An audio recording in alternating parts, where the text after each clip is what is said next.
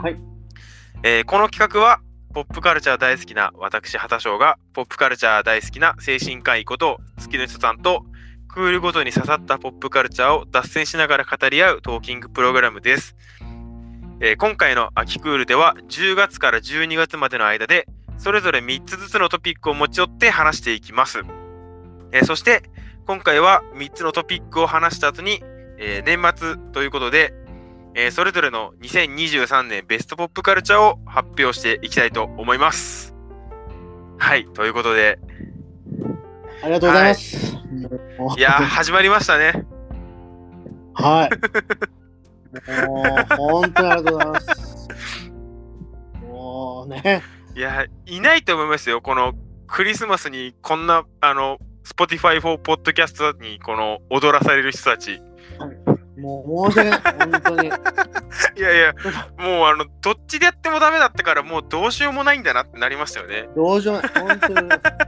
たただですね、今ね、あのー見たら、検索したら、今、今日検索したらですよ、スペースを M4A の形式で音声ファイルとしてダウンロードできるっていうページを作ってる人がいました、い今、検索えし、たら。マジですか？なので、はい。もしかしたらこれいけるかもしれないフリーバージンョンがないってことですか？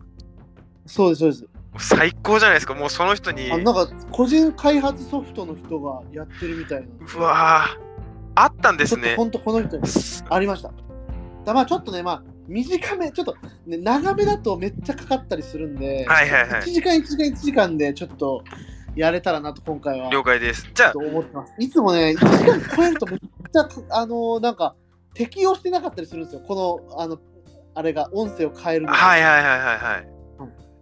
だったりするんで、ちょっと、そんな感じで。ちょっとあの時間管理の方は、あのもうお任せしますねちょっ。とタイムコントロールはしますんで、はい。じゃあ、早速、はい。あ、じゃあまずあの頭文字3つずつ、まあ、あ何を話すよっていうのは、えーちょっとね。発表していければと思うんですけど、やりましょう。はい。じゃあまず自分がラロソです。で、私が、えー、サムスですね。やっぱ何回聞いてもサムスですね。あの、いいやつが来ますね。オレンジスーツの方がね、やってきます来ますね。っていう感じで、ラロサですね。ララロサです。と、えー、サムスで。サムサムスですね。はい。あ、でもねちょっとね、ごめんなさい。僕ね、変えます、サムス。あ、本当ですか？やっぱりね、やっぱりね、あの普通に、普通に、えー、えー、さ、ささすえです。やっぱりね、そうな気がしてしまって。あ、うん。ちなみに、その、じゃあ、あの、ぬ抜いた巣はい。抜いた巣って、なんか、オープニングのこのなんか、あの、軽いあ、軽いやつで、抜いたのはね、あのー、無無ですね。あ、む、抜いたむか。はい。無はですね、あの、ムービングっていう韓国ドラマ。のことを言おうと思ったんですけど、いや、よう考えたら正確にあれね、9月に終わった作品なんで、あ、そうなんですね。ちげえ、そうなんあですよ。ちげえなと思いつつ、自分が見たのが、まあ、ここのクールに入ってからなんであ。、はいはい。ちょっと、ドーピングして入ってみようかなと思ったんですけど、やっぱちょっと美学に反するなと思って、まあ、しかも自分の中で絵の方が上だろみたいな、こう徐々に高ぶってきた。ね、わ湧いてきたんで、ちょっと。はい。じゃあ、さ、さすえ。サスエで。さすえですね。はい。じゃあ、自分のらから、はい。えー始めていければと。お願いします。じゃあ、発表しますね。はい。えー、ラはですね、えーランジャタイの頑張れ地上波、あ秋のブチギレ王決定戦です。素晴らしい。もう、今日何度かのイベントを聞いて。今日な、でももういいですよ。全然もう、ちょっとお願いします。正直ね、聞き取れてない部分も多いんで、あ、そうですね。一通りお願いします。改めて、改めてじゃあ、はいえーこのイベントについて、まあ、軽く紹介。はい。えー11月7日の火曜日の夜に、はいえー江東区の豊洲にある豊洲ピットで行われた番組イベントです。はい。で、えー秋のブチギレを、あ、ブチギレを決定戦自体は本放送の方でも、えー何度かやってる企画で、まあ、それを、えー番組初のリアルイベントとしてやった、えイベントです。で、出演者はいつも通りの、えメンバーの、えー岸高野、高野、村田武園、わらふじなるおの口笛なるお、猫に鈴の山源の4名に加えて、え新メンバーとしてマシンガンズの滝沢、えーポンポコの高木ひとみ丸、えー虹の黄昏、錦鯉、長谷川正則という、えーメンバーになっております。はい。で、いいっすね。はい。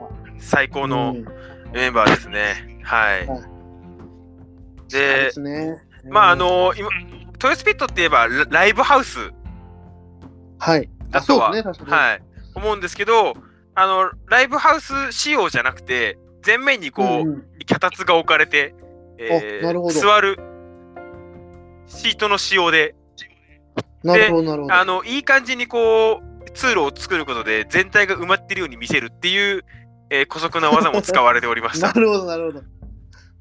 だから、チケットの売れ行きは、んなんか、みんななんとも喜びづらいぐらいの数 って言ってました。なるほど。はい。しょうがないですね、まあね。ちょっと、もうちょっと頑張ってほしかったなって思う気もしなくもないけど、まあまあまあまあ、しょうがないのかなっていう。そうですね。まあ、一、一ただの深夜番組ですからね。まあ、トヨスピットって規模感もね、まあちょっと驚くべき感じありますしね、正直。そうですね。もう初イベントでやるキャパじゃねえっていうのは、そうっすよね。まあ、やっぱ思思うんですけど、まあまあでもそれぐらいなんかぶっ飛んでくれた方が、ランジャタイの番組っぽいまあ、気はしますよね。うん、間違いないです、間違いないです。で、じゃあまあ、実際どんなイベントだったのやっていう、はい。えーことを、ちょっとまあ、ちらちらと話していければと思うんですけど、まあ、はいまずですね、えー会場にはですね、えーまあ、会場してから開演までの時間、えーずっとこう、岸田岸高野の高野が歌う下手くそな浅草キッドがこう延々とリピートしてるのが会場の中。なんで今日何回もそれ聞いてる、なんかもう聞いてる気になってきて、僕もなんかだんだんあの当てられ始めてるかもしれない。もう今、今よ、あのみんみんなで予備洗脳をかけてる。かけられてる感じがあります、ね。まあその、浅草キッドも浅草キッドが、なんか、ちゃんと2番とか、もう最後までとかだったらいいんですけど、1番だけをこう永遠に、下手くそな、えー音程、下手くそなリズム。もうリズムが合ってないのがやっぱ一番きつくて、はや早いんですよね、高野がずっと。なるほど、なるほど。それが、あの、もう、あのー早い、早く入場した人がだと1時間ぐらい聞かされるんで、もう本当に調子悪くなった人が出てきちゃったっていう。地獄のような。はい。えーで調子悪くなった人が出てきたんですけど、えーその SE はやむことがなく、ずっと開演までなり続けるっていう、なるほど、なるほど。鬼、鬼の、やばいっすね。もうしゅうん修行ですよね、ただただ。そそんな時間を経ての？そんな時間を経て、うんえ開演に至るんですけども、はいはい、まあ、開演してから、まあ、舞台袖のメンバーたちをこうカメラで映したりするんですけど、まあ、その中でこう長谷川さん、えー錦鯉の長谷川正則さんの頭皮を映し続けて光を当ててなんかこう神々しく見せたりしながら5分ぐらいこうずっと笑うターンがあって おもろいっすね。うん。面白かったですね。おもろいっすね。あの正直この日あの正則さんの頭皮で笑った時間が多分合計すると15分ぐらい まだシンプルなハゲネタでいけたんですね。まあ、ランジャタイ空間においては。そうそうなんですでもただあれをハハゲっていう感じじゃなかったんですよねなんかもう 正則さんの頭がかっこいいっていうなんか 神々しくなっちゃってるっていう意味わかんない状態の笑いででまあそれをえ経ながらうんうん。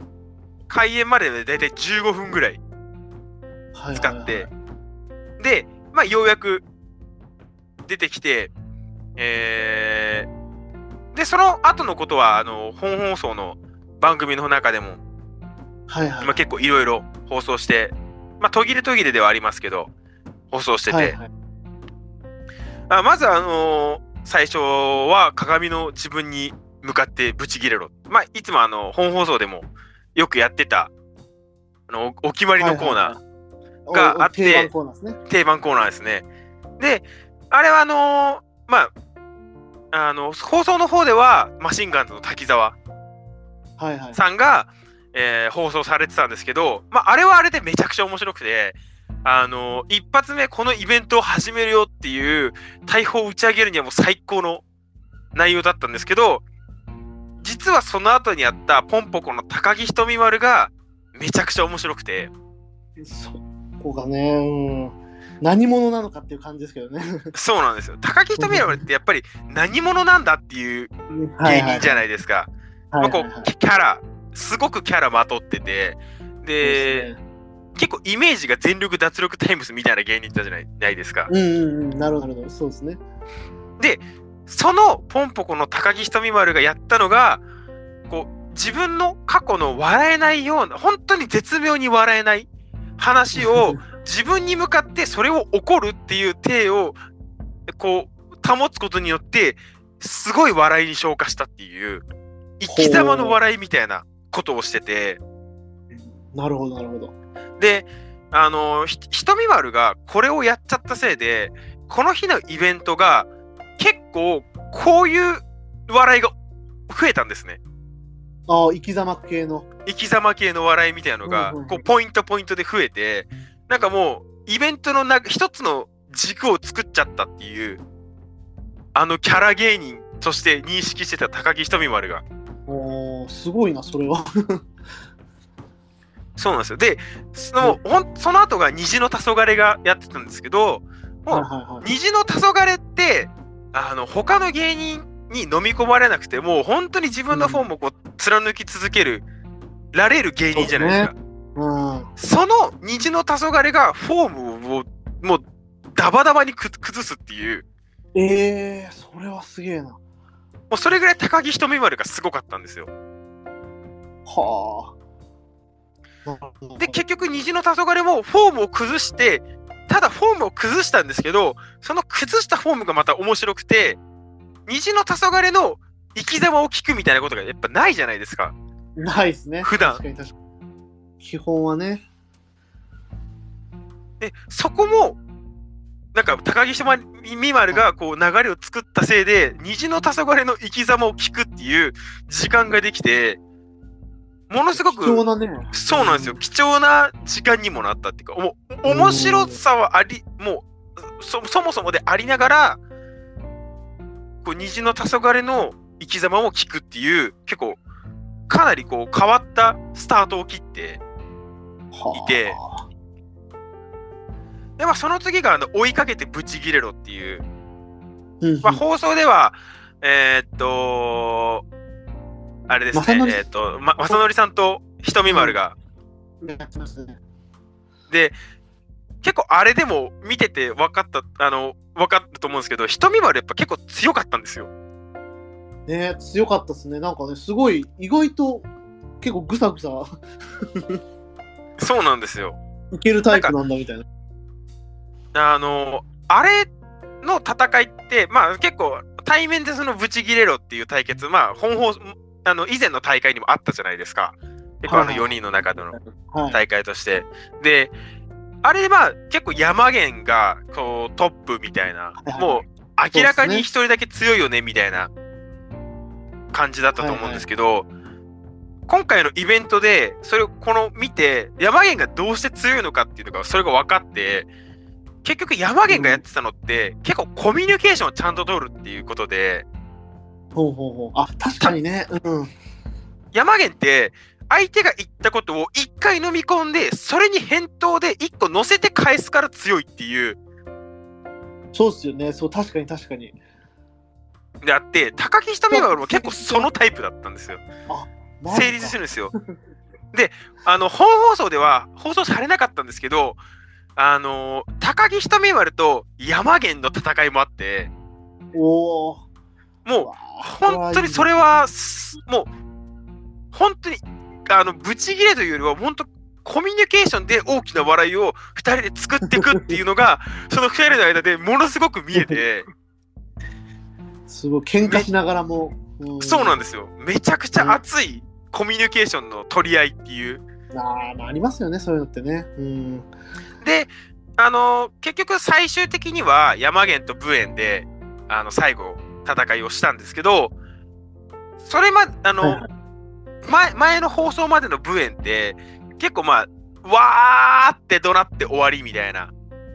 のが多かったんですけど今回のイベントで、まあ、最初そうだったんですけど途中からちゃんとコミュニケーションを取るようになってもうそれをしてから会場がうねるように笑っ笑いがボルテージが上がってってなるほど。もうんなうんだからこのコミュニケーション笑いってコミュニケーションなんだなっていうのをあそこでまざまざと見せつけられるっていうか、なるほど。でまああとはあの切れてる途中に歌えっていうあーあれ面白そうだったな、確かに。あれあの最初がまああのリハみたいな感じで山源がやったんですね。やってましたね。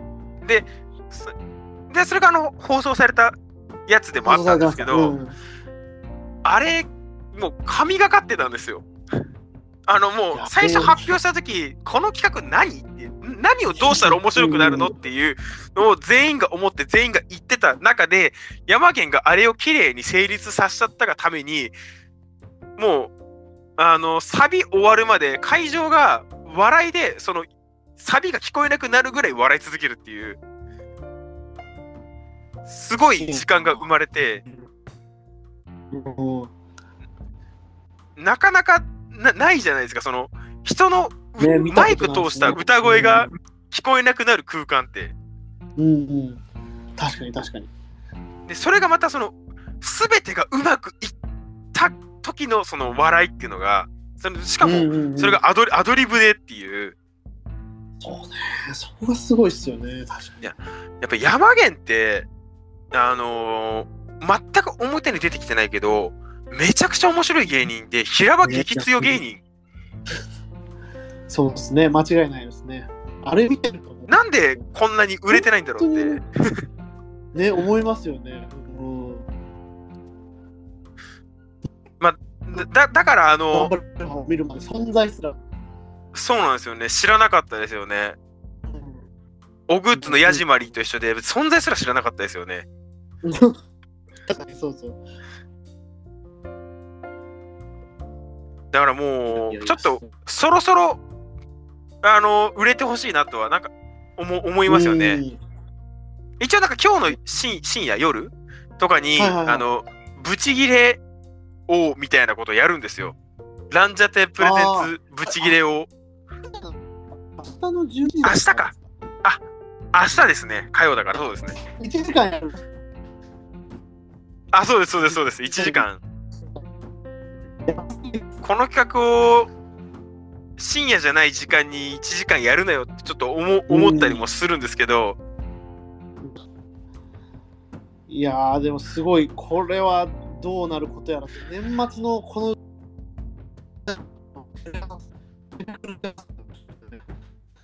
そうなんですよね。そう、締めくくりでそれをやるみたいな、ちょっと、まあ、結構かかけてんのかなみたいな、は思ったりしてます。ね。ううんん。で、まあ、そこに山源が出るっていう、一個、気持ちとしては乗っかってるんですよね、そこが。なるほど、なるほど。まあ、なので、ちょっと頑張ってほしいなと。なるほど。まあ、実際このイベントはランジャタイの冠イベントではあったけれど、ランジャタイはそこまでなんかこう、働いてなくて、ああ、そういうことっすよね。け結構そうそんなこと多いっすよね。多いですね。なんかもうフォフォフォーマットだけ作ってあと投げるみたいな。うんうんうん。まあ、本当にランジャタイがなんかやってたのは、もうはエンディング、あのー、わらふじなるお、口笛なるをこういじり続けるっていう。うんうん。なるおさんは太ってないっていう。あれあのねエンディング あれ何だったのか今でもわかんないですけどあの、もうずーっとやってましたねいや、すげえな。10分以上やってましたやり続ける凄さって、ね、ランジャタイありますから、ありますね。うん。うん。あれああれなんですよね。もうあのエンディングが始まる前の時点で会場のちょっと終演時間が押してるから、もう早く終わってってみんなが言ってた中であれをやったんですよ。10分の。それもやっぱちょっと狂気っていうか。感じますよね。やっちゃいけないことをやりたがるみたいな感じ。うんうんうん。がすごい良くてまあもうほんともうただただこう笑い転げた時間だったっていう、いやー、すげえな。まああとはあのポップカルチャー定期検診はこう大森時生とランジャタイを話してきた番組ではあるので、こう来年もこのランジャタイの頑張り地上波がこう残ることを祈ってという、祈ってますよね。うんっていう感じですかね。あーありがとうございます。はい。すごいなんか序盤がすごいもうトークが仕上がっていってる様 こういうことかみたいな。いやもうそうですね。3回目ぐらい。ほん1回目ですけど、ちょっと3回ぐらいもしかしたら喋ったかもしれないので、序盤の方だけは記憶すらありますよね。ねえ、いや、そうなんですよ。うん。ちょっとあの月の人さんの音声がはいはい。ちょちょいちょいロボです。あ、マジっすか。はい。ちょいとまあ、気をつけますね、ちょっとじゃあ。まあ、何を気をつければいいかちょっとわかんないですけど。まあいいつも通り、まあまあまあ、それはしょうがねえ、しょうがねえ系です。そうですね。まあまあはいさっきよりは、あの、音が届いてるんで、あ、OK です。はい。じゃあ、月の人さんのさあいっちゃいましょうか。はい。さはですね、はいえー映画ですね。えー、 Something in the Dirt ですね。あはい。ああ、あれか。はい。あれです。ほう。あれを選びましたね、私は。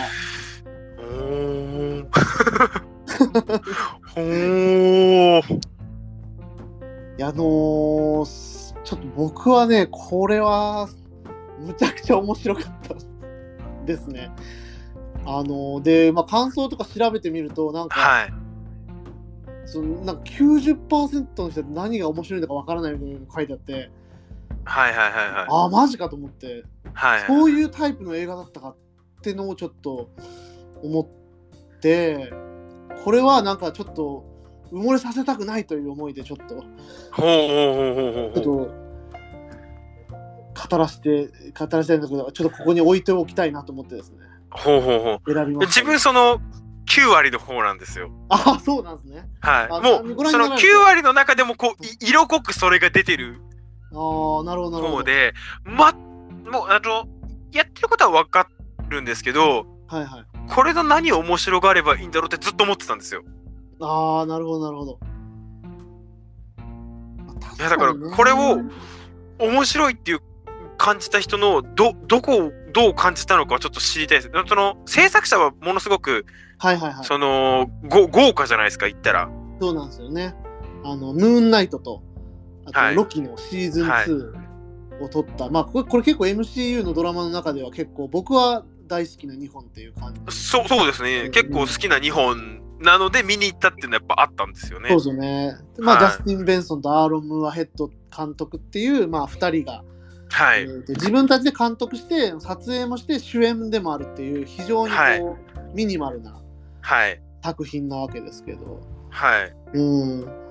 で、まあ、それで、えっと、あれですね、なんか、引っ越してきた家の納屋で、こう、なんか、灰皿みたいなのがなんか急に浮かび始めると。うんうんうん。で、まあ、それを目撃した、目撃して、まあ、これを取って、まあ、一攫千金を狙おうぜみたいなことを言い始めるっていう、ドキュメンタリー映画でも撮って、一攫千金を狙おうぜみたいなことを言い出すんですけど、うん。あ僕がなんかすごい、あのーいいなと思ったのが、あのーあれですね、陰謀論との距離感みたいなのが、うんうんうんあのーなんか違うタイプの、なんか陰謀論へののめり込み方を見てる感じがあって、うんうんうんうんそれがまあ実際のところこう超常現象うんぬんじゃなくてどんどんどんどんそのお互いの内面の方へとこう潜り込んでいってうんうんうんむちゃくちゃ嫌なことを言い合うっていう。うんうんうんうんうんあれがなんかそのメインテーマ置き去りで違うことをずっとやってるっていうのがすげえ好きだったっていう僕は。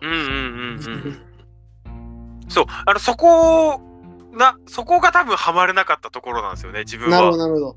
そのなんか自分はその超常現象の方がなるほどなるほど。ざわざわざわざわざわって進んでいく映画だと思ってたら、なんかそうですよねどんどんどんどんこうなんか内に内に進んでいってそうですよね。いや本当に本当に。え、まあえこれこの映画どこどこに向かってるのってなんかこう思っちゃったっていうかそうっすよね。いや、そう、そうなんです。だからそこが非常に僕がなんか嬉しかったんですよね。なんか、あいいじゃん置きぼ置き去りにしてくんじゃんみたいななるほど興奮があったっていうか、なんかもうずーっと何やってんのお前みたいな風に、あの、なってるっていうか、あのうんうんうんうんお前、お前、お前ずっと何をやってるんだっていう風になっていってるっていうのが、なんかね、むっちゃ良かったです。あの、えっとね、アンダー・ザ・シルバー・レイクっていう映画が、はいはいはい。はい、あのーえっと、あれですね、アンドリュー・ガーフィールド、はいはいはい。スパイダーマンの、ああの、アメージング・スパイダーマンの人はいはいはい。がやってるえあの映画、あれはめっちゃこれっぽいんですよね、 Something in the Dirt に似てて、はいはい。その男が、まあ、街の秘密に勝手に気づいて、勝手におかしくなっていくみたいな、ほうほうほう。これはね、一人相撲なんですよ、 Under the Silver Lake は。一人相撲でどんどんどんどんやっていくんですけど、はい。今回その2人いて2人ともがこう違う惑い方をこうしていくっていうところでなんかあのーやっぱりままならないなさへの何かね。ままならなさに対しての一攫千金みたいなことの虚しさみたいなのとかだノノープっぽさもあるっていうかねちょっとノープの、うんうんうんうんうんノープのすっごい薄い薄いところをやってる感じの。うんうんうんうんのもあって、なんかその B 級感がね、僕はもうすごいくすぐられたんですよね、なんか。なんかこうえ映画の中で起こってることも映画の中に登場してる2人もなんかまともなことが起きてるところが一つもなくてでね。それを見てる自分のなんかし視点視点っていうんですかね、視点もこうそこに定まってないからずーっとふわふわしてた感じはあったんですよねあの灰皿みたいに。めっちゃむずいのが、その、これもまた、まあまあ、ちょっと、まあネタバレってわけでもないけど、まあね、結構メタ構造っぽい感じなんですよね。うんうんうんうんうんで、メタにメタ重ねてみたいな。うんうんうんでまあ、マトリョーシカがね、まあ、印象的にこう、あの、あったんで、まあ、そういう入れ子ですよっていうのは、まあ、映画の中で示されてるんだけど、うんうんうんなんかそういう、このね、確かに身の置き場がわからないっていうのがね、なんか、よかったですね。なんか、こう、やっぱかっちりと本当に、こういうのってやっぱ小規模の作品でしか出会えないぶん投げ感があるっていうか、ああまうんあでもた確かに確かにそうですね。大きな劇場でこれ見たらブチ切れる人いっぱいいそうですもんね。誰、誰かが、誰かが止めますから、これは。これはやめようってなるんで、どっかの構造を省いた方がいいってなるんで、うんうんうんうん。そこがね、ちょっと、僕はやっぱり、その、あの白石浩二監督っていうホラー映画監督のうんうんうん。がいて、まあ、それ怖すぎシリーズっていう結構、まあ、ネット界隈ではまあ結構人気のはいはいホラーフェイクドキュメンタリーみたいな、はいあれもまあ今年新作が公開されたり、なんかね、今年の下半期はすごいこう、なんか小さくて、なんか置き去りにしてくるような作品をすごい欲してた感じが。まあ、なんかレンタルビデオで大学時代になんか、バーッとなんか借りて、一本混じってた変なやつって感じが、すごいするんですよ、このサムシングインダーあー、なんかすごいその感覚わかります。これ何みたいな、なんかずっと、ずっと定点カメラでなんかずっとやってる、このホラー映画何みたいな。なんか一回一応借りたから見るけどさみたいな。見るけどさ、みたいな、なんか後半、後半なんかちょっと早送りしちゃうみたいな。その、なんか早送りできないから見たら意外とどんどん良くなったぞみたいな、なんか、あのメッケモン感があって、なんかいろんな期待を裏切られては超えて、うんうんうんうん裏切られては超えてみたいなのを、すっごい多層的に重ねて、なんかめっちゃ好きだったっていう。あー。その元その映画のバラバラな感じをすごい楽しんでたって感じなんですかね。僕はもうまさにそうですね。うん。ん。なんか、すごいバカにしてる、なんか本当に、なんかいろんなものをこう、なんかちょっと嘲笑ってる感じもありつつ、うんうんうん。うん、なんかね、でも最後とかなんかちゃんとすごい映画って友達と映画作るの楽しいぜみたいな感じのエンドロールで終わってったりとか、なんかどれが本当なんだよみたいな。そう。ほ本当に軸足がなかったっすよね。ずっと浮いてたっていうかうん。本当に。ああのなんか映像とかねあのちょっとずつ挟まれるあのなんだインサート映像みたいなあれがあれはまあちょっと多いなとは思いましたけど。うん。まあでもなんかあれもまあちょっとなんかすごいなんか十数年後に UNEXT とかでなんかあのなんだこれってなって ちょっとこうにわかに話題になりそうな匂いがするっていう。なんか変なのありましたけどっていう。まあでもその頃にはみんな忘れてそうですもんね。みんな忘れてそのたんでこれ何？正直あの今日あの今日聞くまでタイトルの名前すら、あの見た後からもう覚えてなかったです。記憶がね。記憶が。記憶が薄れるように。いやいや、いいですよね。やっぱね、同じ映画見てね、結構同じテイストのカルチャーしても、やっぱこれぐらい、ね、違う見方をしてるっていうのは、なかなかやっぱ面白いことな。いやーあれを面白く見れる人がいたんだってなんか羨ましくなりましたね あ、本当ですか。いや、まあ、そうですね。やっぱ説明してない感じがね、すごい良かった。なんか最後の、あの、マトリョーシカを演奏し続ける、あの、日本人の人たちがいたと思うんですけど、あれとか、もう、な意味わからなさすぎて、あれなんかすごい嫌でしたね。うん、あれはね、あの映像。あれなんかすごい良くないものを見てる気が。しましたね。で、まあ、調べたらね、なんか、ん神戸のニュース映像にありましたね、あれね、YouTube 転がってましたね。神あ戸のロローカルニュースの映像を多分そのまま引っ張ってきてる。へえそうなんだ。感じの、まあ。もう、サンプリングみたいなことをしてる感じなのかなと思った。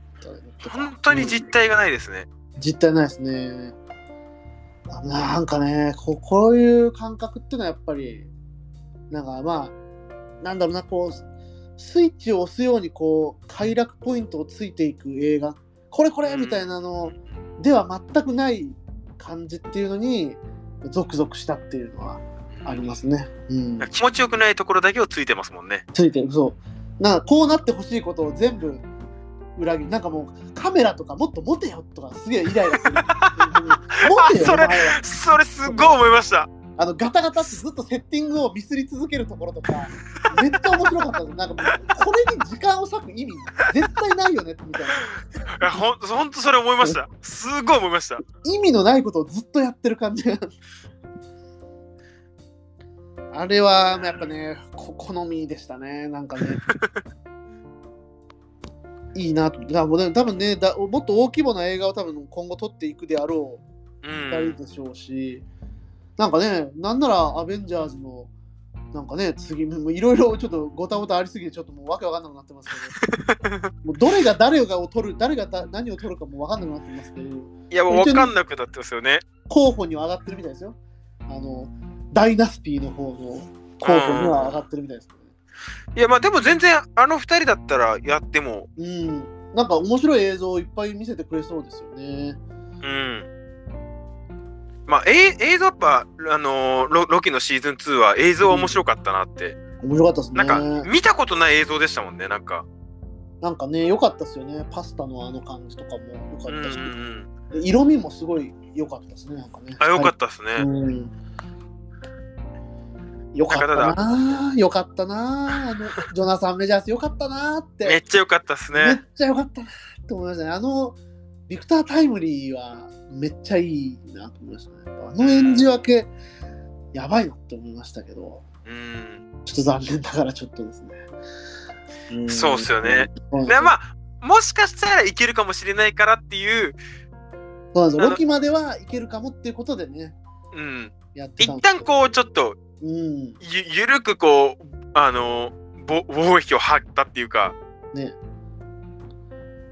そうそうそう、そうなんですよ。ど最後のどうなるのから。最後の展開とかも、な割とうまいことやったなってちょっと思いました。あ思いました、思いました。うんああ、抑えたも、抑えたとも言えるし、う。うん入ったとも言えるし、なんか、入ったとも言えるしみたいな感じでね。うん。でもなんか、やっぱそろそろ、もうほんとムーンナイトみたいな、何にも関係ないやつ見たいっていう気持ちはやっぱありますね。そうですね。だからまなんかやっあ、ムーンナイトはマジで見たいな、ほんと早く。ムーンナイト見たいですね。うん。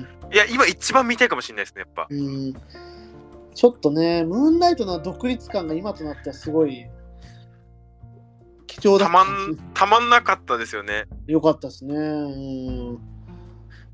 あとは本当はちっちゃい、地球のちっちゃいところのデアデビル、うん、ジェシカ・ジョーンズ、キングピン、エコーあたりのそうですね。僕愛とか、あの辺の話をちょっと見たいかなっていう。エコーはね、1月に、1月から配信ですけど、そうですね。今めっちゃ楽しみです。なんか読み切りというか、あれはあっこで完結みたいな感じで言い切ってるんで、うんまあそれはまたなんか見やすいというかね。そうですねすよねうんなんかそっちの方が気軽な感じはしますよね。今、うん、今今。ですよね。なんかもうどうつながるか考えるのがちょっと疲れてきた感じはあるので。ああ、マジですか。僕でもまだ全然いけるんですよね。でも全然疲れてないんですよ。み皆さんが MCU 疲れって言ってるのがピンときてないっていうか。コン、コンクールに関しては、うんマーベルズとロキが被っちゃってたじゃないですか、がっつり。かぶってましたね。あれがちょっとって感じでしたね。その、なんか膨張と収縮みたいななんか本当もうこっち広がってこっち収まったみたいななんか感じでねなんかもう、どどっちだよってなったのがやっぱちょっと、あれがずれてればまだ疲れてなかったんですけど、あれ同時に見ちゃったせいで、いやそれはまあ間違いなくありますねうんしかもあの、マーベルズを見に行く電車の中でロケのシーズン2を見てたりしてたんで、なるほどなるほど。もう、もう、もうなんか、頭おかしくなりそうみたいな。ねえ。いや確かに確かに。まあでもロキがねまた難しいだからややこしいことをずっとやってるからちょっとね、っん。ていう感じで。はいまあそんな感じ。まあ今日こ今回のマーベル語りどころはここかなとは思いますので。そうですね。はい。まあ、その映画はそうなりますよね。そうです。まあ、サムシング・イン・ザ・ダートね、まあ、本当好きな人はもうめっちゃ好きだと思うんで、うん。まあ、あの、ぜひ、アンダー・ザ・シルバー・レイクは結構人気な作品なんで、それ見た人とかは結構いいんじゃないかと思うんですけどね。という感じで、はい。一応私はサムシング・イン・ザ・ダートで、一本目挙げさせて、はい、さはい。いや、いい作でしたね。はい。この差はね、ちょっと、なんか、あんま言わない、なんか誰もあげないんじゃないかと思って、ベスト映画とかにうん。なんか言わなきゃなと思って。言わなきゃかこういうの、こういうのあげたいですよね。そうね、ここれは、ここういう場で。僕はこれちょ一応年間3位に入れてるんですけどこれはあ、そうなんすか？そうなんです マジか。年間3位の方でちょっとさせていただきいたって感じですね私はおお。なかなかですね。なかなかちょっと勇気のあるうん。勇気タイトルを忘れてた人間 と対照的に。そうなんですよねなんかもうすげえ好きになっちゃってなんか これは僕がめでなきゃいけないんだってなんか思って って思いましたけどはいいや、うんよかったです。いい、いい差でした。めっちゃいい差でした。はい。じゃあ続いて、畑翔さんの。ロですねロロかなロはさっき話してたような、ロロから始まる作品を話してた気がしますが。えー、はいただ、全然、全然違います。はい。はい。えーロビン・フッドの冒険。という。俺はまた。ちなみに何だと思います？え、これは、あれですよ。ボードゲームでしょ。あ、正解です。じゃないですかね。うん。はい。なんかもう、これはなんとなく、うん。これあボのードゲームだ。はい。株式会社 GP っていう、えーカタンとかを、うんあの、カタンとかウボンゴとかのゲームを、はいはいはい。出している GP 社から、えー翻訳されて発売されているボードゲーム。で、はいえっと、ゲームデザインとアートワークは、あの、アンドールの冒険っていう、まあ、これもすごく有名な。えーまあ、RPG のボードゲームがあって、うんを作ったマイケル・メンゼルっていう方が、えー新しく作った新作になってて、ロビン・フットを題材とした全9のシナリオうんの2から4人による協力ゲーム。うん。なるほど。はい。なんですけども、まあ、あのーボードゲームって、まあ、結構1回で終わるようなもの。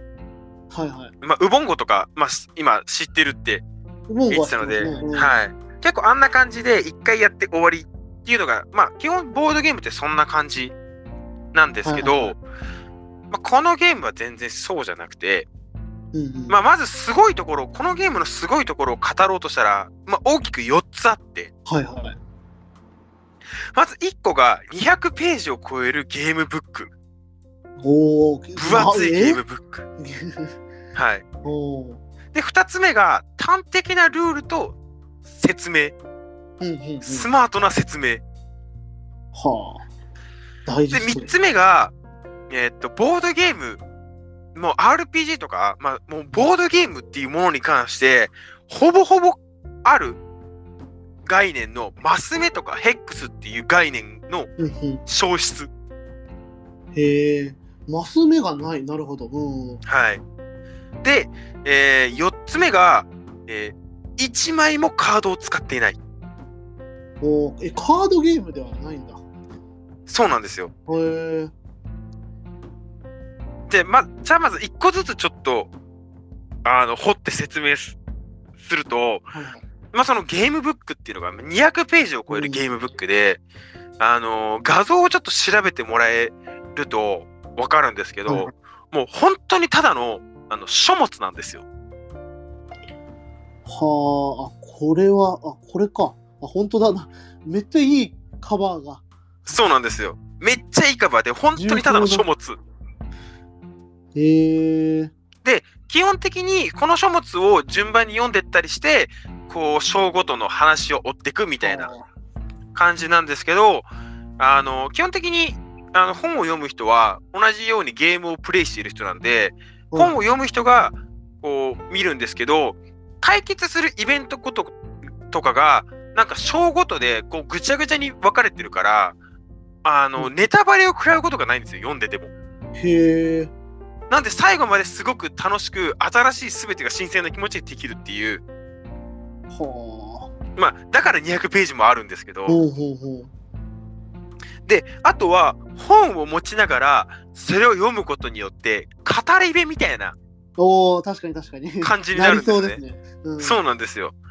で、それでなんかこう、ボードゲームの世界に入っていく感じが、すごく出るっていう。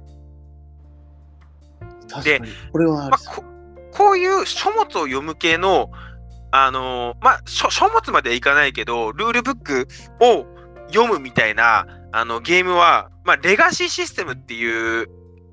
のの対応しているボードゲームだとよくあるんですけど、まあ、そのレガシーシステムっていうのが、こうな1回しか遊べないシステムで、こうゲーム内でのこう選択によって、こう、なんですかね、ゲームのルールだったり、目的だったりがこう変化して、あのシールを貼ったり、カードを破いたりして、こう過去には戻れない不可逆性を楽しむっていうボードゲームなんですけど、それを、それは、まあこういうゲームブックとかの厚さとかがあったりするんですけど、このロビンフットの冒険っていうゲームは、うんあの、レそのレガシーシステムを採用してなくて、何度でも遊べるんですよ。へえ。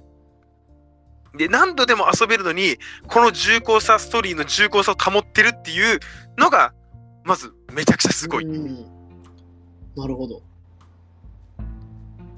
で、二つ目の、あの、端的なルールとスマートな説明っていうのは、あの、ルールって最初からこう、わーって言われると、結構やっぱ大変じゃないですか。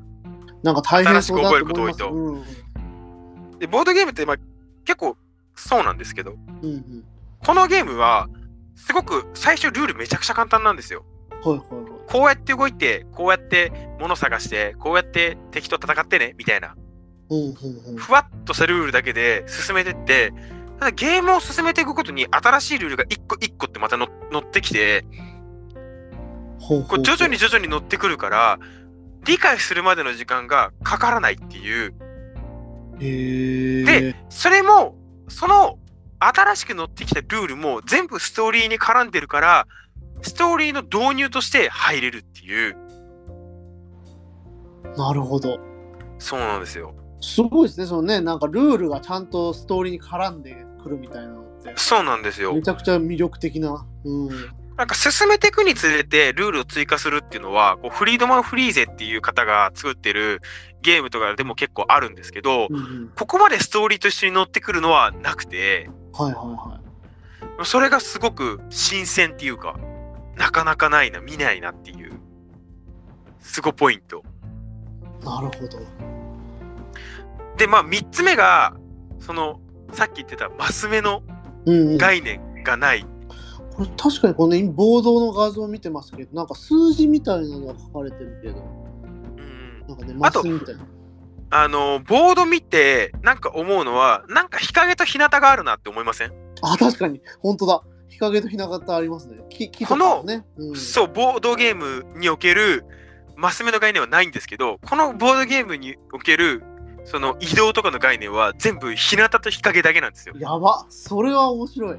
なんか、そうなんですよ。聞いたことない。う んやばくないですか？日向と日陰でこう移動を管理するって。分けれるんだ、それ。そうなんですよ。ね、で、その移動の仕方も、なんかこう、は駒が走ってる駒があって、うんその走ってる駒をつなげながらここまで走ったよみたいなか感じで移動を管理するんですけど、そのあの走る駒がまっすぐなのに日向とか日陰がすっごく変な形してるから行きたいところまで行けなかったりあるいはちょっと出ちゃったりそこでこうマス目のマス目にあるようなその先を見通す予見性みたいなのを全部カットするんですよね。でね結構もあの普通にそのボードゲームで俯瞰して見てるからそういう先を見据えるみたいなことはできるけど普通にこう物語の世界に落とし込んだ時に先を見据えるってあんまできないじゃないですか。うんそれがこうボード上で完全に再現されるっていう。うーん。えー。いや、すげえな。それ、まあね、あんまね、ちょっと、僕はあんま詳しくないからあれだけど。まあ、このゲーム以外で見たことないです。ね。うん。画期的でしたね。ねえ、うん、なる何この移動っていう。ほどな。だからこれサイコロとかもないんですよ。サイコロもない。そうなんです。本で進んでいくってことですね。本で進んでいくんですよ。もう本とコマ。もう物語そのものですね、じゃあね。そうなんですよ。で、これがまた最後のにつながるんですけど、これ1枚もカードがないんですよ。ねカードとか、いかにも使いそうな雰囲気がなんですよ。ふ普通のボードゲームって、なんかランダム要素を入れるときって、必ずどうしたってカードを使ったりするんですよ。ひ引いたりしてね。引いた、引くっていう行為で。うん。で、ただそれを全部形の違うチップのいろんな種類をこう袋に入れてそっから引くっていう動作にすることで、そのランダム性も担保してれば、なんかその効果性も担保してて、カードの要素を一切消すっていう、はあ。これがすごかったですね。いや、これは、なるほどね。あ、この袋の中に入ってるこれのことかなと。あ、多分それですね。うんで、カードがないことによって、やっぱボード上にベシャーってなるものがないから、ボード上がすごくスッキリするんですよ。それは、なんか、良さそうですね、確かに。そうなんですよ。どこ、どれだっけみたいになりそうなないんですよ。う捨て札とかの概念もないんで、ああ、なるほどな。でいろんなものが、ふ普段ボードゲームにあるいろんなものがカットされて、うんうん。と研ぎ澄まされた結果、この形になるっていうものすごいゲームで。で、それでありながらやっぱ物語がすごく載ってて、で、マップの様子が変わっもうマップはその今見えているものだけなんですけど、それがどんどんチップが裏返ったりとかして、全く景色が変わっていくんですよ。へえ、あ確かに確かになんかめくれそうなところがね。そう、たくさんあるあと思うんですけど、ね全然姿が変わるんですよ。ほ最初からやっう。ていくと。で、もう本当あの最初始めて最終章までこう走り抜けたくなるぐらいこう夢中になるような。面白さで、そのロビンフット自体の物語をよく知らないんで、この話が整合性の取れてる話なのかとかはちょっとわかんないんですけど、あの物語としてのこう驚きだったり、こう展開のワクワクだったり、あとはこう、あの本当わ脇のどうでもいいところのディティールの細かさみたいなのがすごく詰まってて、物語、あの、ボードゲーム自体でワクワクできるのはもちろんなんですけど、うんうん物語でワクワクできるっていう。なるほどね。いやーこれはそうもうじゃあ畑翔さん的には結構もう革命的一作って感じ。革命的でしたね。めちゃくちゃ面白かったです。えちなみにこちらのメーカー希望小売価格が税込み9900円となっておりますので、えーお買い求めください。まあかどうもうちょっとわか相場がわかんないけどどうなんどうなんえっと、相場の、ボードゲームの相場で言うとちょっと高めです。高めなんですけど、再現性があってね、かなりそうですよね。そこは何度も遊べそうな感じっていうのはね。で、こんだけ重厚って考えると、あの大体そのレレガシーシステム、最初に説明したの再現性がないっていうレガシーシステムだと、大体、まあ、これぐらいの値段、大体1万超えたりとかは全え然あるの一回きりで、なのに？あそうです。うわ、すごいな、それは。一回きりなんですけど、それだけ物語の重みとかまあまあそういう、ことですよね。うん。あとあと1プレイ普通に3時間とかかかったりするんです。かけ12とか、体あったりするんでそうなんですよ。うん。たりするんで、まあ、全然その値段としては、まあ、ここんなもんやろっていう。なるほど、なるほど。はい。まあ、カタンとかに比べたら全然高くはなっちゃうんですけど、うんうんウボンゴとか。はいはいはい。えー、なるほど。まあ、ちょっと2人ででもうできるのでっていう。あそう、こういうね、はいいや僕らボードゲームマジでしないんでね、ちょっとあれですけど、まあ、こういうの入り口にして、ちょっとね、いろいろ。あのね、そう、デイケアにね、うちの病院のデイケアに結構あるんですよ。まあ、あの、こんあのこういう感じではないですけど、ウボンゴとかははいはいはいあったりとかして、あとブロックス、まあ、あれパズルゲーム。はいはいはいはいはいうんあれは、あれは、あれ。れは、あれはマテル社ですからね、確か。あ、かな？うん。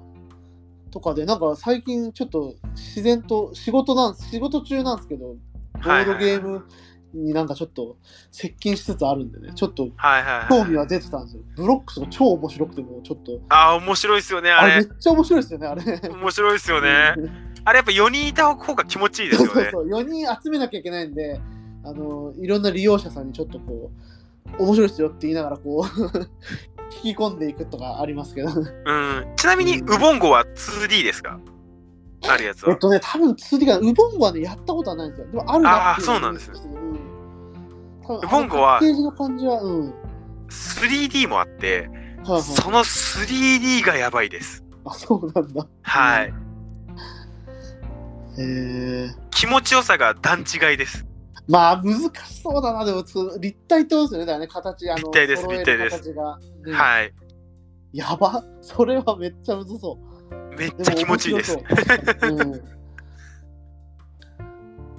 いやーね、いやそうそう、ボードゲームちょっと身近になってるんで、いや、これちょっと面白い、面白い、いい情報だったかもしれない。いや、これは本当に面白いね。で、他のボードゲームって結構2人でやると、中だるみするみたいな部分がどうしてはいはも、やっぱ対戦ゲームとかだとあったりするんですけど、やっぱ協力ゲームとかだとそういうところ、結構ちゃんとできるなっていう。うんうん。なるほどね。はいや面白い。うん。はいっていうのがローですね。はい。ロ。いやありがとうロですございます。ロ。これいい色ですね。これは。ありがとうございます。うんじゃあ、私でいいですかね。あ、そうですね。月の人さんのじゃあ2つ目、すですかね。そうですね。ちょっとね、まあ、絵はね、ちょっすと、まあ、まだ M1 ネクスト、あ、言っちゃった。もう、まだ、あの、後野菜が、後野菜が今放送中なんで、それが終わったぐらいで言った方がね。気が、気が早すぎて。気が入りますね。そのすですね。す。すで、すはですね、えーっと、す、アニアニメですね。ネットフリす、ックスアニメのす。え、えートリックサイムですなんてありましたっけ？はいえーっと、スコット・ピルグリム・テイクス・オフという作品全然知らねえ。これね、これはね、なかなか面白い、面白かったですね。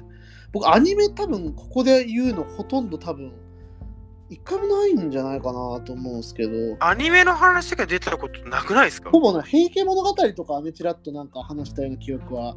でもそれ結構自分が話うん程度のやつだから、うん。えー、なんだこれ。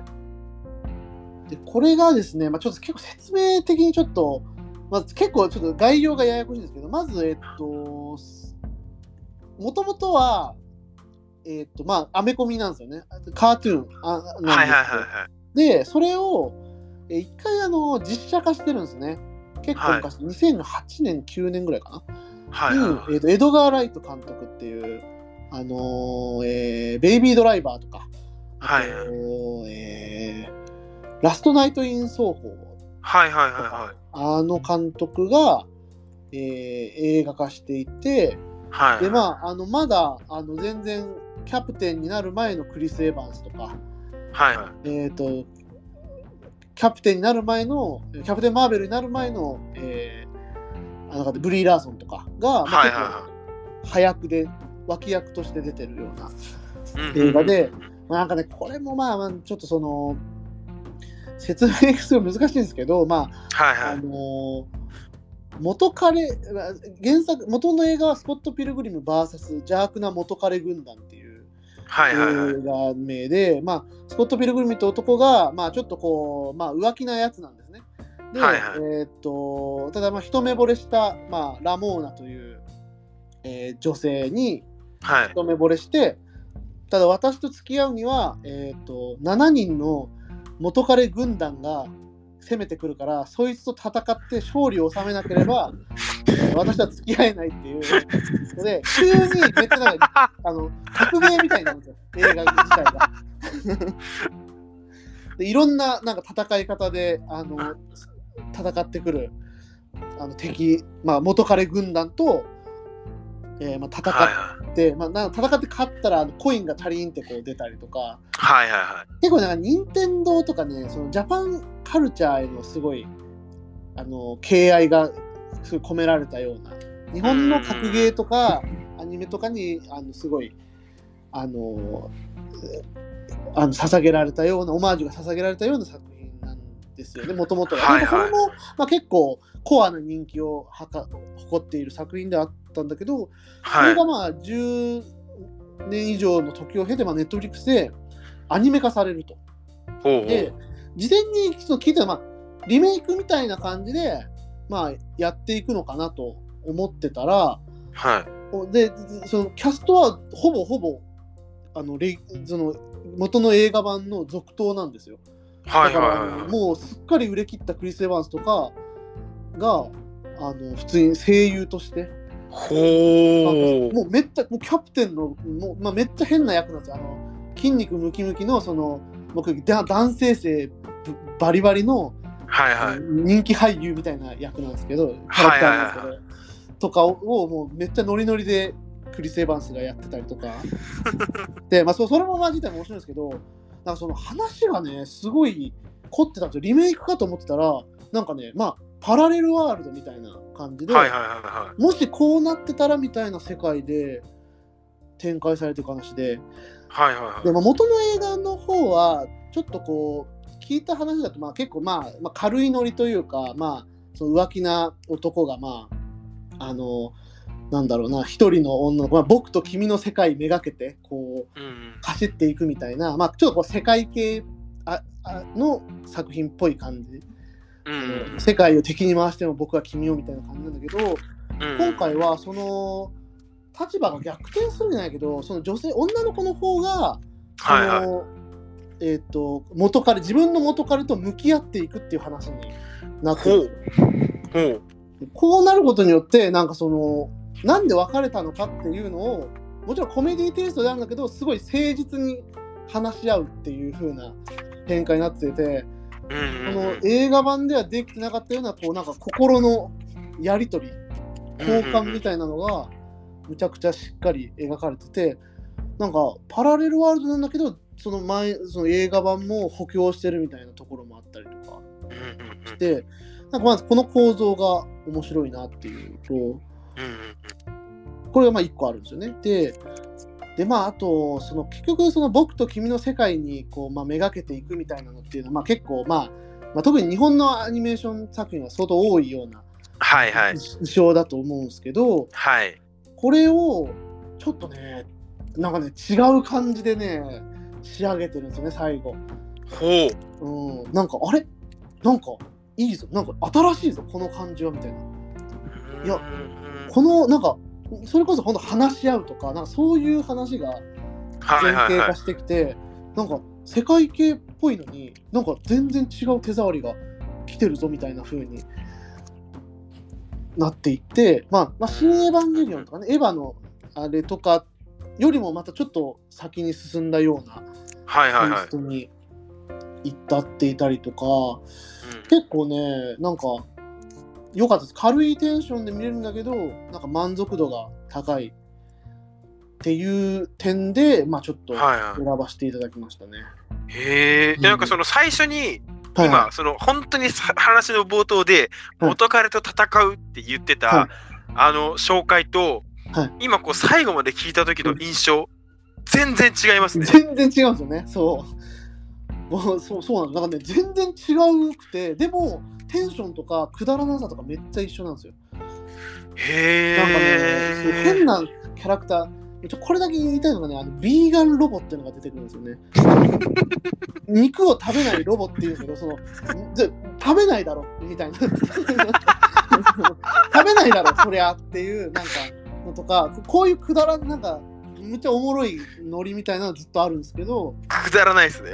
うんなんかね、ちょっといいんですよね。してしかもこれが、まあ、面白いのがまた、えっ、と、制作はまあイギリスなんですけど、はいはいはい。と、アニメーションは日本のサイエンスサルが、えーへー制作してて、まあ、あの湯浅正明監督のところですね。はいはいはサイエンスサルが作ってて、で主題歌はネクライトーキで、日本語の主題歌がとして全世界配信されてるっていう。い。感じへえ。で、まあ、ジャパニジャパンアニメっぽい感じと、カートゥーンと、まあ、ちょっとこう、やっぱエドガー・ライト的な価値観みたいな、あの、をしっかりこう盛り込んだ、なんか、うんすごいね、ちょうどよかったんですよね、なんか。うんいやすごい面白そうっす。結構、まあ、映画なくても、まあ、おもし見なくても面白いけど、まあ、どっちもネットフリックスで配信してるんで、まあ、その差とかをちょっと見ていただけると結構面白いのかなと。こういうアプローチしてた人が、あ、こうなるんだみたいな、なんかはいはいはいはいは発見とかあったりとかで。まあ、アニメ自体はね、短い。うん、結構ね、これは良かったですね。い。いやー、もうめちゃくちゃ面白そうですね。いや本当に本当にめちゃくちゃ面白そう。あと、まずちょっとね、そう元彼っていうと、まあ、ちょっとあれあれだった、あの、あのそう、そうなんですよ。あの、一人でね、そう現代がね、あの、元の現代が元彼軍団なんでね、勉強にましたけど、一、人は、あの、元恋人は女性の恋人が一人います。その、女の子おー、に。うん。っていう、あの、なるほどとったりとか、まあ、結構ね、いろいろ、あの、なんだろうな、し真摯な作品だなと思いましたね、いろいろな面で。うん、なんか、はいはまあまあ、それがなんか、めちゃくちゃ、そう意味をなしてるってわけじゃないんです。当たり前のようにあるって感じの。うん、い。いやでもそれが重要ですよね。うん、そうそうそう、そうなんですよ。そこがね、すごい良かった。別にこれはどっちでもいいけどっていう感じがちゃんとあっそれが面白かったですね。なんかそのこれがいてもいなくてもどっちでもいいよねみたいに言えるのが、うんもう成熟した感じっていうかそうそうそう、そこがね、なんかね、あなんかあえてやってる感じでもなくみたいな、なんかその、良かったんですよね、なんかね。うーんいやすあすごいいいですねうん、そこら辺はもうすごい多分、あの、めっちゃや真摯なアニメかなと思った。うんただまあ、ぶっ飛び系ではあるんで、なんか、本当になんか、どういう、どういうことなのみたいなはいはいはいはい展開なので、ここがあのどう捉えるかはちょっとわかんないですね。はいはいはいはいうんちょっと多分、ね、年末で見る可能性が高いですねああ、本当ですか？はいいやぜひぜひ、いろんな。いやすげえ面白そうっすうん。よかったです。いやーいいなうんぜひ。オープニングのね、ネクライトーキの曲もめちゃくちゃいい曲なんで、そこも含めて、なんか今度不思議な感じですよ。ネクライトーキの曲に乗せて、クレジットでクリス・エヴァンスとか出てくる これどういう、どういうことみたいな。確かにどういうことですねどどういうことみたいな。って感じで、えうんうんうんうんーこれが私の巣ですね。はい。はいっていう感じで、4本ね、やってきて、はい1時間ぐらいなんですよ、これで。おータイムコントロールできてますねいいと思いますね。ここでじゃあちょっと一旦前編ということで区切らせていただいて、まはいたちょっとチャンネルを、チャンネルじゃないや、そのスペースを変えて、あの、はいえー中編の方に向かおうと思いますので、了解ですはいじゃあよろしくお願いします。お願いします